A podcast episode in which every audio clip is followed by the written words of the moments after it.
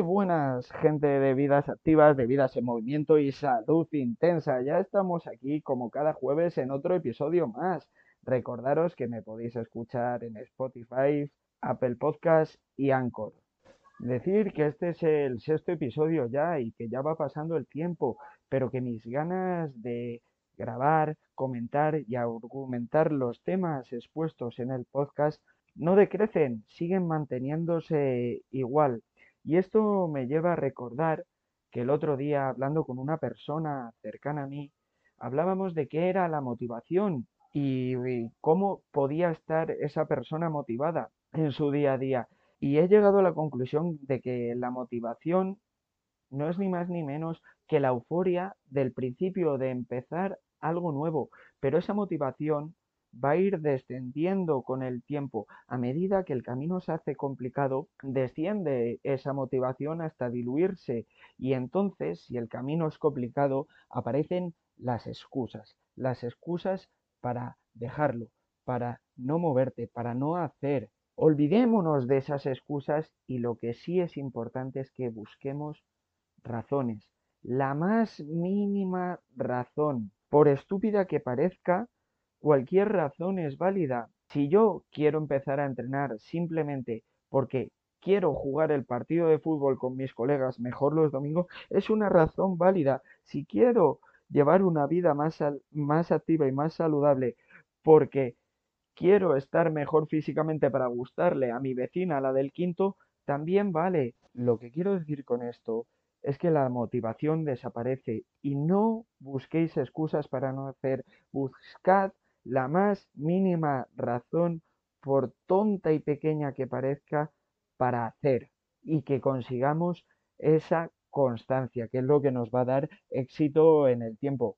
Bueno, una vez comentado este tema, os voy a decir, este sexto episodio va a ser un pelín más complejo porque vamos a tratar temas un pelín más complicados. De todas formas, los voy a comentar y argumentar de forma lo más simple posible para que se entiendan bien voy a comentar los mecanismos para la hipertrofia muscular. Y dicho esto, puestas las cartas sobre la mesa, empezamos. Bueno, pues ya estamos aquí y antes de hablar de los mecanismos de la hipertrofia, creo que lo lógico es definir qué es la hipertrofia muscular y es básicamente el aumento del tamaño de nuestra musculatura o de nuestros grupos musculares. En este episodio no voy a comentar los tipos de hipertrofia que hay, porque creo que se puede hacer demasiado denso y pesado de escuchar, pero prometo que más adelante hablaré de ellos. Lo que sí os puedo decir es que hay dos tipos de hipertrofia, la sacromérica y la sacroplasmática, por si queréis investigarlo por vuestra cuenta antes de que yo lo comente. Bueno, una vez aclarado esto, ya sí que vamos a entrar a comentar los tres mecanismos que existen para la hipertrofia muscular, es decir, para la ganancia de masa muscular. Voy a empezar con la tensión mecánica. ¿Por qué empiezo con la tensión mecánica? Porque la mayor parte de profesionales, y la mayor parte de artículos sitúan este mecanismo como el fundamental para la hipertrofia muscular. ¿Y en qué consiste? Básicamente, pues es someter al músculo a una fuerza opositora generando una tensión. Le sometemos a una fuerza opositora muy grande. Por lo tanto, la forma de entrenar esto es con cargas muy elevadas. que tiene su lógica? Si yo entreno con cargas muy elevadas, me voy a ir haciendo más fuerte y como consecuencia voy a ir teniendo más masa muscular, porque al final la masa muscular está directamente relacionada con la fuerza. Os voy a dar mi apreciación, porque yo creo que sí, evidentemente este mecanismo es útil, pero no es mi favorito porque entrenar siempre con cargas muy, muy elevadas te puede llevar a problemas como lesiones. Y la mejor forma de no progresar es lesionarse, porque si tú te lesionas, no entrenas. Y si no entrenas, no progresas. Dicho esto, creo que entrenar con una cierta frecuencia cargas altas sí que tiene beneficios, porque la carga alta somete una tensión al músculo que le va a hacer crecer mucho y que aparte por experiencia os digo que le va a dar una redondez bastante estética en todos los grupos musculares. En definitiva, y como conclusión, esta tensión mecánica, ¿cómo la entrenamos? Pues con cargas muy elevadas, que va a tener beneficios muy grandes para la musculatura. Le va a dar una fuerza y un tamaño y una redondez a los grupos musculares bastante buena, pero que no se convierta en un habitual, porque entrenar siempre con cargas altas tiene bastante riesgo, ya no solo en lesiones graves, sino en tendinitis o lesiones más leves, pero que me impiden no solo llevar un entrenamiento correcto día a día, sino que pueden complicarte la vida, porque una tendinitis crónica te puede hacer muy jodido el día a día, o sea, estar con dolor, por ejemplo, en el hombro todo el día te, te, va a limitar coger la sal del estante de arriba. Así que, por favor, sí entrenar esta tensión mecánica, pero hacerlo con sentido común. No todos los días vayáis a vuestra carga más alta.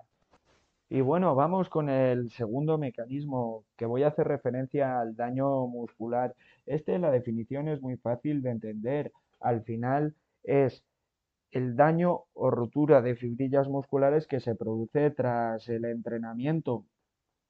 Y está bastante mal entendido porque es cierto que lastimar tus fibras musculares está demostrado que va a tener beneficios de cara a la hipertrofia, pero no quiere decir que cuanto más daño mejor, porque si he hecho un entrenamiento que he producido un daño muscular muy muy grande, me va a dejar unas agujetas al día siguiente y al día siguiente que no me voy a poder mover.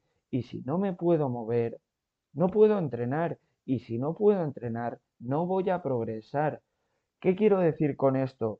Pues que sí, que el daño muscular evidentemente va a generar hipertrofia, pero un daño muscular controlado. No vamos a pasarnos y a pensar que cuanto más agujetas mejor lo he hecho, porque no, porque si yo tengo agujetas que me impiden levantar los párpados, pues no voy a entrenar y entonces no voy a progresar. Es más, os voy a contar una anécdota para que veáis qué sencillo es este mecanismo de hipertrofia y generar daño muscular. Estaba yo en la facultad con un profesor de fisiología y me decía, mira, si para producir agujetas las puede producir hasta un tonto, tú metes en cualquier ejercicio un volumen muy grande y una carga, una intensidad grandísima, que el sujeto va a tener agujetas y le vas a generar daño muscular.